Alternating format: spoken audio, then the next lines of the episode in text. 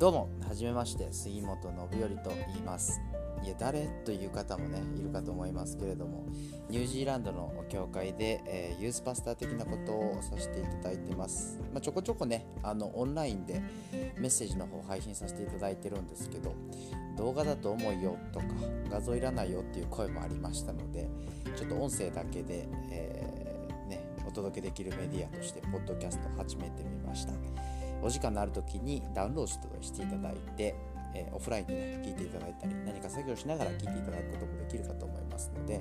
よろしくお願いいたします。それでは、まあ、過去のね、メッセージになりますけれども、えー、どうぞ。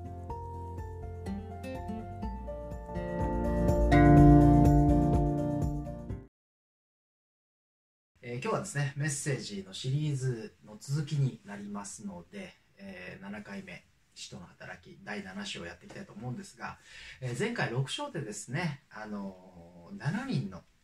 実務的な報酬をする7人のリーダーが選ばれまして、まあ、その中の一人ステパノという方が、えー、今日の主役になってきます。で、えー、まあ英語名だとスティーブとかになりますので、えー、聞いたことあるよと。名前ね、いう方もいらっしゃるかと思いますし、まあ今日の箇所はですね、このステパノの殉教を見ていくわけなんですけれども、殉教ってちょっと難しい言葉になりますが、信仰のために命を落とした。実際その殉教した最初の人ということで、ステパノがまあ有名なわけですよね。で、この7章はステパノがその最後に語ったメッセージが記録されています。実際ですね、このステパノのメッセージめちゃくちゃ長い。ので60節まで7章があります、えー、なかなかどうして、えー、使徒の働きの中で一番長いメッセージですので読むのが骨折れるという方もいらっしゃるかと思うんですがぜひですねお時間のあるところ時にというかまあロックダウンですので皆さんお時間ありますよね。読んでいただいて。というのもこれだけの、えー、ね、長さをちゃんと記録してるっていうのはやっぱりそれだけ有名有名というか重要なんだと思うんですよね。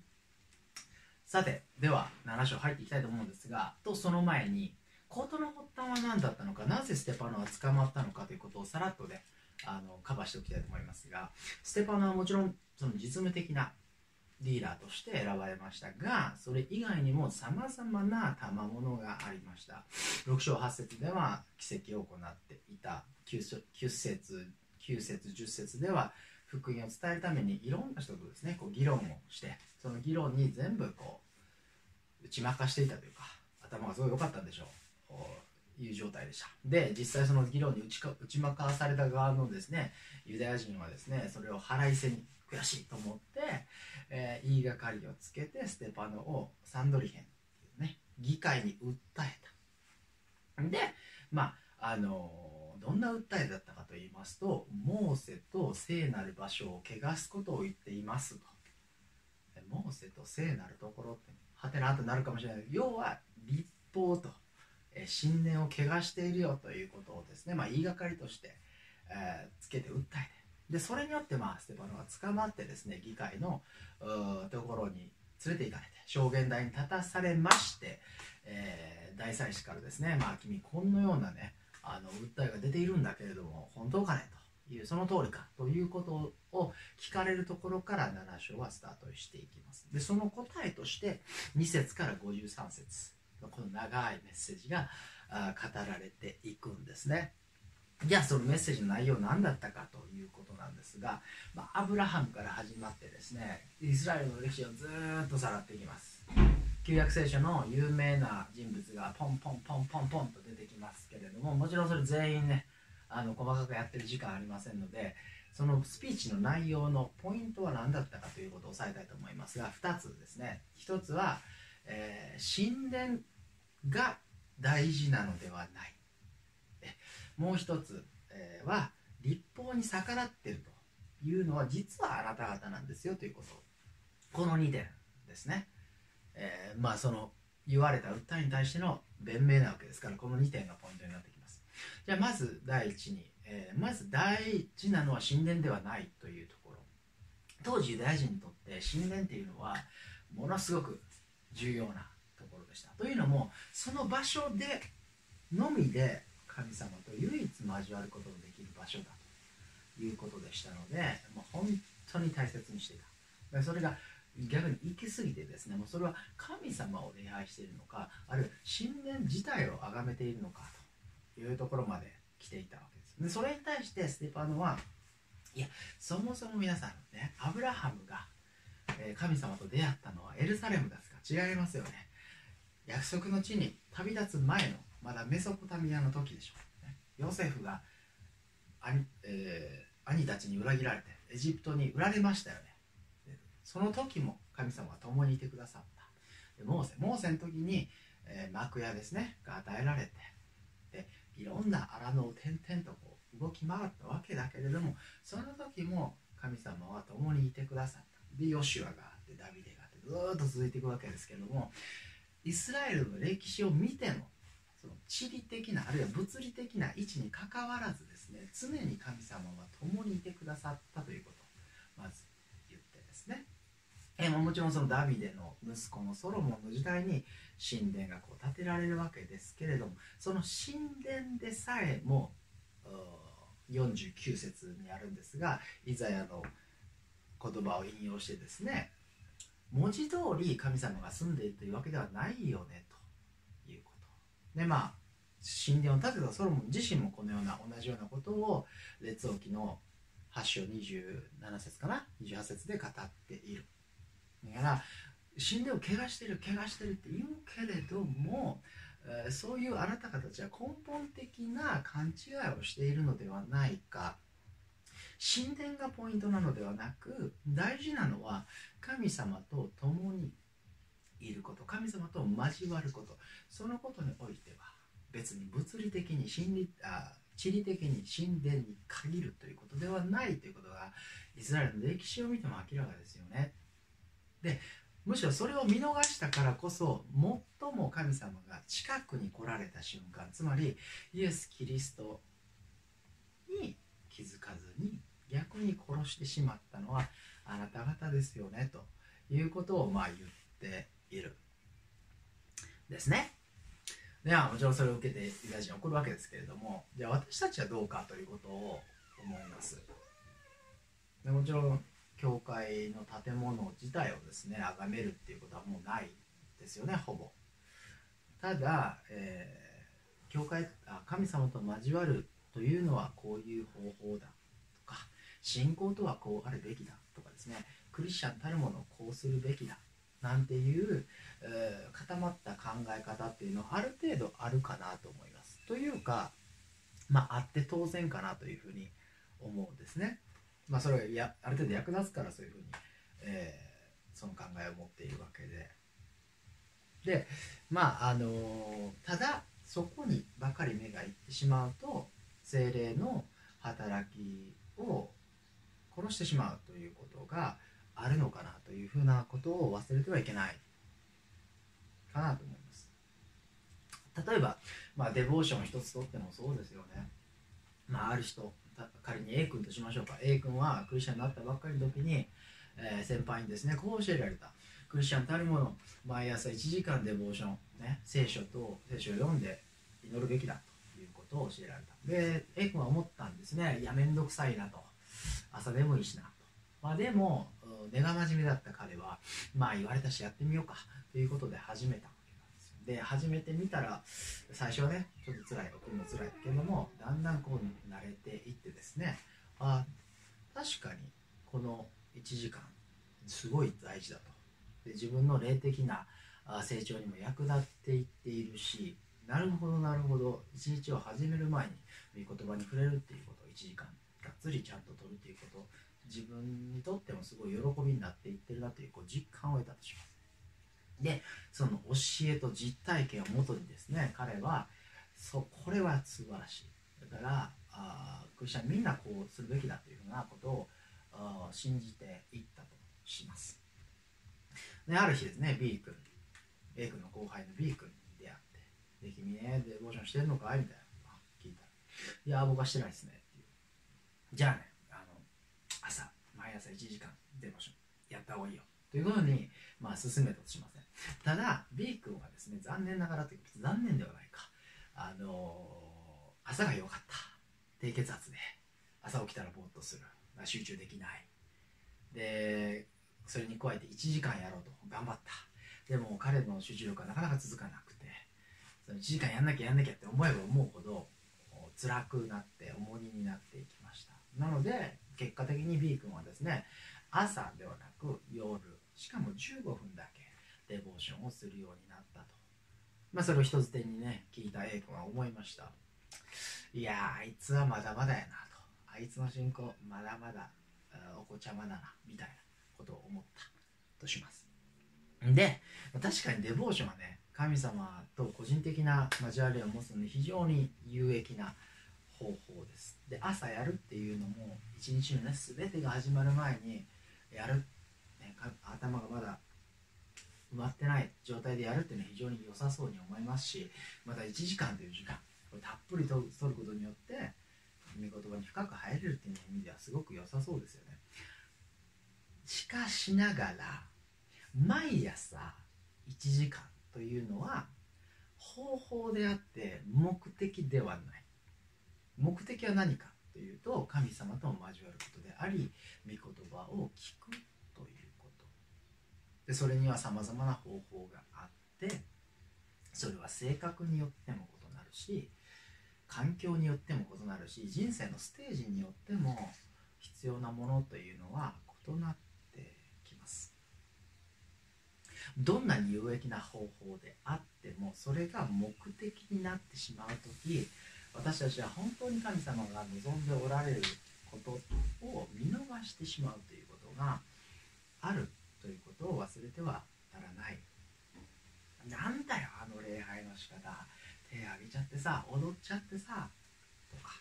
なんだよあのミニストリー。あんな偏った神学でやってんの？とか。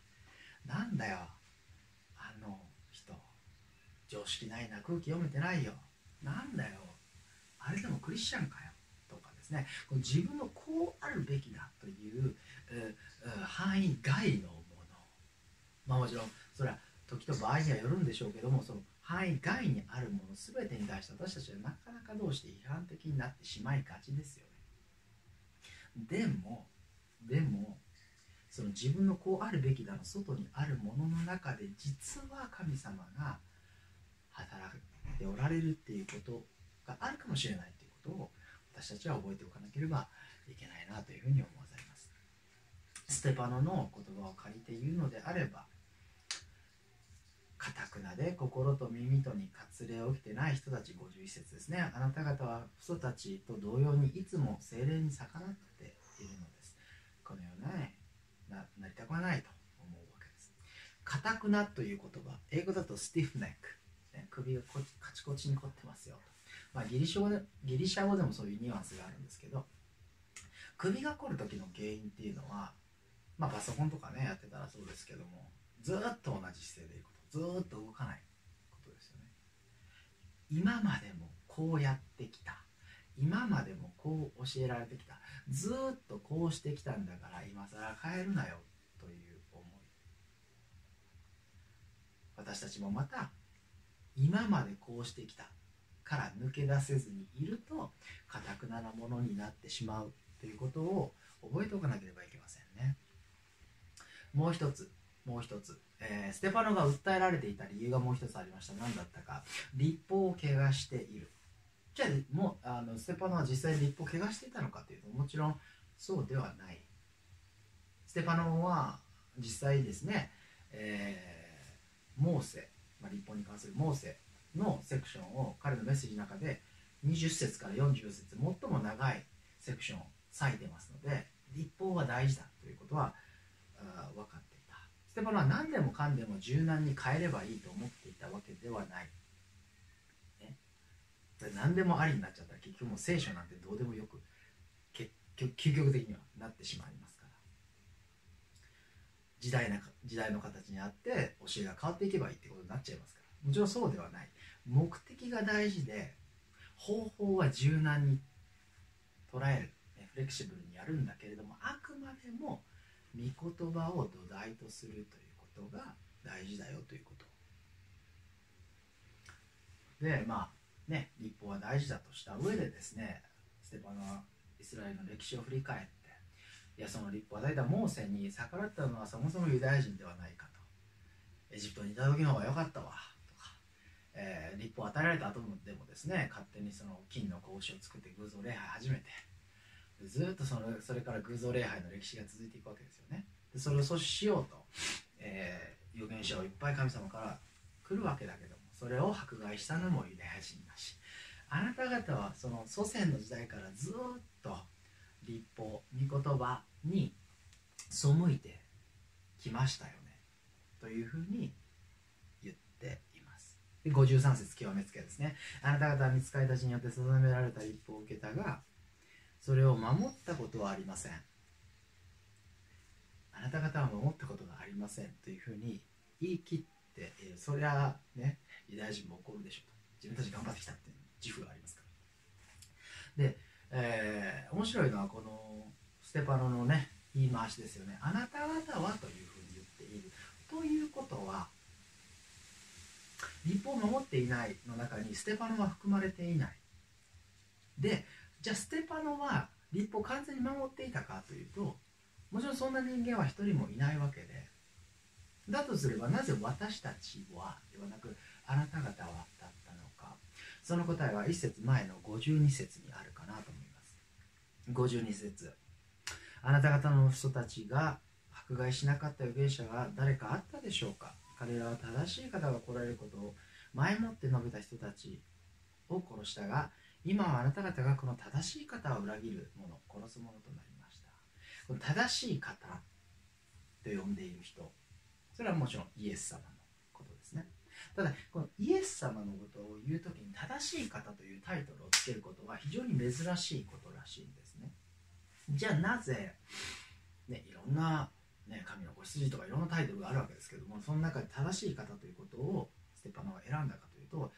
ここが彼の長いスピーチのポイントだったからに違いない。そもそも正しい方というのはどんな人か。ユダヤ人のコンテクストで言えば立法すべてを守ってる人が正しい人ですよね。イエス・キリストは唯一立法すべて守った正しい人。そんな正しい人が私たちの罪のために十字架にかかって死んでくださったから。それを信じる者は私たちもまた立法すべて守ったということになる。それをステパノは信じてそれを福音として皆さん皆に述べ伝えていたんですよね。でそんなステパノに対して立法を怪我してしまう怪我していると言ってしまうあなた方は実は立法を守るというところから一番遠いところにいるんですよと。綺麗にこうねカウンターをパーンとこうあのステパノは決めていくわけなんですよね、まあ、もちろんそれに対してユダヤ人はもう怒り心頭なわけなんですがなぜなら立法を守る唯一の方法は唯一の正しい方イエス・キリストを信じるほかない。その方を拒んで殺してしまうあなた方は立法を拒んだのだということでそれを聞いたユダヤ人たちはもうめちゃめちゃ怒ってですね誰が何を言うてくれてるんだという感じでですねうわーっとステパノに殺到します。で石をこう投げ始めてですねその石打ちの刑によってステパノは命を落としていく、まあ、これがステパノの殉教のおおよその顛末になります。多くの賜物が持ち知恵と御霊にあふれていたステパノがそんな若者がですねここで命を落としてしまう。これから大いに用いられたであろうステパノがなんともったいないことか。そして当時のね、仲間たちはもちろん悲しんだことだろうと思いますしなぜ神様はこのようなことを許されたのかとまあ思うんですけれどもじゃあステパノの死は無駄だったのか。彼の才能は無駄に浪費してしまったのかというと、まあ、もちろんそうではなくて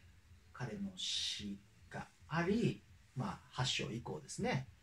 この福音というものはエルサレムの外に広がっていったということがまあ伝えられています。まあ、迫害が起こってですねその結果信者が外に福音が外につながっていったということで、まあ、死の彼の死が用いられた。ことが一つ。でもう一つ非常に大きいのは7章の最後もう一人だけものすごく重要な人物が現れ出てきます。少しだけですけれどもサウロという青年でこれは後のパウロです。でパウロは新約聖書を半分以上書いたような人ですから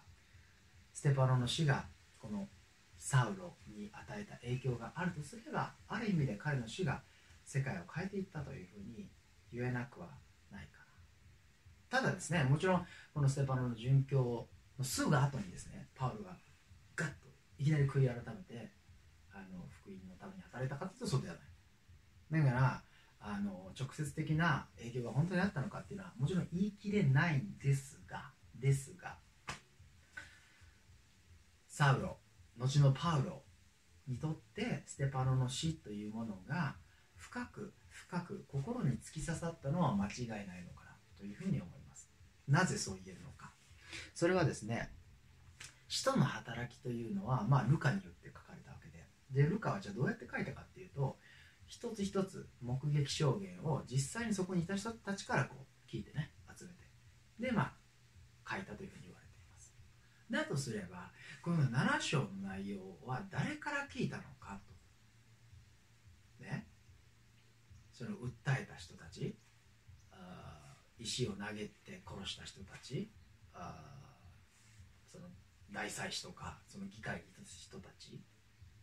まあうん、可能性ゼゼロではないんだろうけどおそらくそうではないですよね。とすればパウロしかいない。で7章見れば分かりますがこれだけ詳細にその時の出来事が伝えられている、それだけ詳細にパウロの記憶に残ったということはやはりステパノの死というものは彼に深く深く突き刺さったに違いない。じゃあステパノの何がパウロの心を捉えたのか。それは彼が語ったメッセージの内容か、まあ、先ほどちょっとカバーしましたけども、まあ、もちろんそれもあるでしょう。実際パウロの神学とステパノのね語ったメッセージの内容って重なる部分がありますので。けれどそれ以上にステパノの死にざまがパウロにとって衝撃的だったんじゃないのかなというふうに思います。パウロはそれまでステパノのように死と苦しみと向き合う人物を見たことがなかったんじゃないか、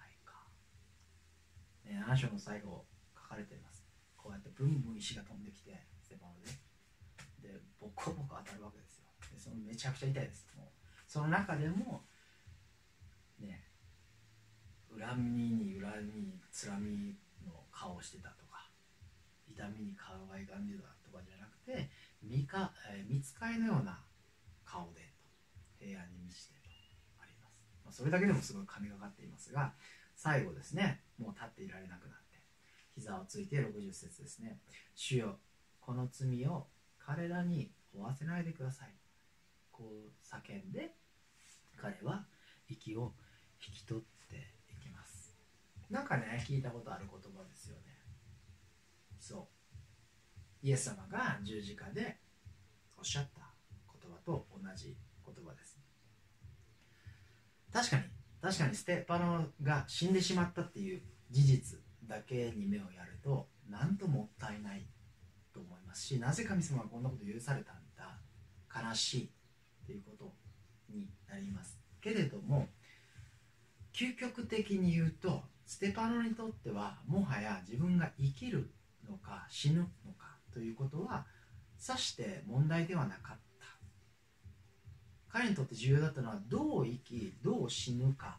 だったんですよね。セプノは神様のために生き神様のために死んでいきました、まあ、だからこそね最もイエス様と近い状態になって同じ言葉を持って息を引き取っていきます。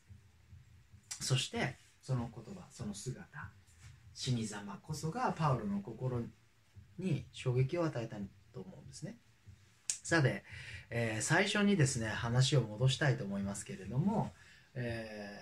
ー、まあね訴えられて言いがかりをつけられて訴えられました。でこんな君こんな訴えが出てるんだけども本当かね？というふうにですね財祭司に聞かれてその答えを始めるところから話をスタートしたわけです。なのでその答えとして君こんなこと言われてるけど本当かねって言われた時にいや私はそんなことは言っていませんというふうに短く答えることもできた。ステパノね。でおそらくそう答えればちゃんとした証人を立ててですねもしかしたらそれを証明することができて自分の命を救うということに関して言えばそっちの方が可能性が高かった。高かったんじゃないかなと。でも彼はそうしなかった。なぜなら自分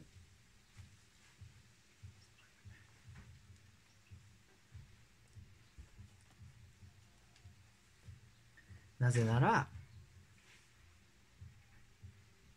そうしなかった。なぜなら彼にとって福音を伝えること神様の御心を行うということが自分の、命を失うかもしれないというその時にあっても大事だったから。彼の人生は神様のための人生だったんですね。ある牧師さんがこのようなことを言っていました。殉教というのはいろんな定義があるけれども一つのつまり自分の人生のために神様がいるのか神様のために自分の人生があるのかという問いに対して私の人生は神様のためにありますというふうに答えることだというふうに言っていました。ステパノの人生は神様のためにある人生だったんですね。私たちはどうでしょうか？なかなかどうしてそれは神様のためにある人生だと言いたいですけれどもこのちっぽけな自分とステパノを比べる時にそういうことはなかなか言えないかなというふうにまあ思います。じゃあ神様のための人生ってどんな人生でしょうか？パウ、えー、ステパノの死を見届けたパウロはこのように後にですね彼自身が捕まって彼自身が死の間際にある時に、えー、語っていますよね。ピリピリピトへの手紙1章20節で生きることはキリストを死ぬこともまた生きですという私たちはなかなかどうしてじゃ神様のために死ねるのか殉教できるのか信仰のために命を捨てることができるのかわからない。幸いですね現代の日本あるいはニュージーランドにおいて信仰によって文字通り生きるか死ぬかという選択するということはほとんどないからなかなかピンとこないですしそういう極限状態になって初めてですねああ自分は会社のために死ねますって言えるのかあるいは逃げてしまうのかってそうなってみないと正直わからないですよね。でじゃあパウロはなぜ、ね、生きる死ぬこともまた益ですと言い切ることができたのかというと、まあ、その前の方にあるその同じ聖句の前の方にあることですよね。キリストの素晴らしさが現れることが彼の切なる願いだったから。神様の栄光が現れることが彼の願いだったから。それは彼が生きようが死のうが神様の栄光のために用いられる。彼が成功しようが失敗しようが神様の栄光のために用いられる。いいことがあろうが悪いことがあろうが神様の栄光のために用いられる。神の祝福を感じ賛美と喜びに満ちる一日であろうが神様に、ね、試練の中にあって神様に対して疑問や疑いを感じて葛藤の中にいようが神様の栄光のために用いられる。生きるにしても死ぬにしても神様の栄光のために用いられる。全てをひっくるめて神様あなたの栄光のために用いてくださいというふうに祈ることが神様のための人生の第一歩になるのかなというふうに思うんですね、まあ、突然のロックダウンでしたので私もですねあのまあでも3回目だということでもう慣れたもんだと、一気にレベル4っていうのはちょっとびっくりしましたけどいうふうに高をくくってたんですね。でまあ初日は良かった、まあ、ちょっと興奮状態にありますから非日常で。だんだん落ち着いてきて2日3日経つとですねああいつまで続くのかなとか、えー、この先その教会の働きどういうふうになっていくんだろうかとかいろんなことを考えてですねちょっとこう気持ちがダウンになっていく自分がいました。でその中で、まあ、もちろん在宅勤務になりますので仕事やっていくわけなんですけどもなかなかその効率がよく進まなくてですねちょっとストレスを抱えてイライラしてしまってそれでまあ妻に対して少しきつく当たってしまったりしてあ一体自分は何をやってるんだというふうにですね少し落ち込んだんですね。でまあその中でこのメッセージの準備をしていたわけなんですけれどもその中でまあ思わされました自分の人生のために神様がいるのではなく私の人生は神様のためにあるというのであればこの自分至らない自分の情けない一日を主の前に持っていこう。ボロボロの自分を主の前に持っていこう自分がどれだけできたかではない。究極的に大げさに言えば自分が生きるか死ぬかではない。いいことがあっても悪いことがあっても全て私の人生はあなたの栄光のために用いてくださいと全部ひっくるめて差し出す。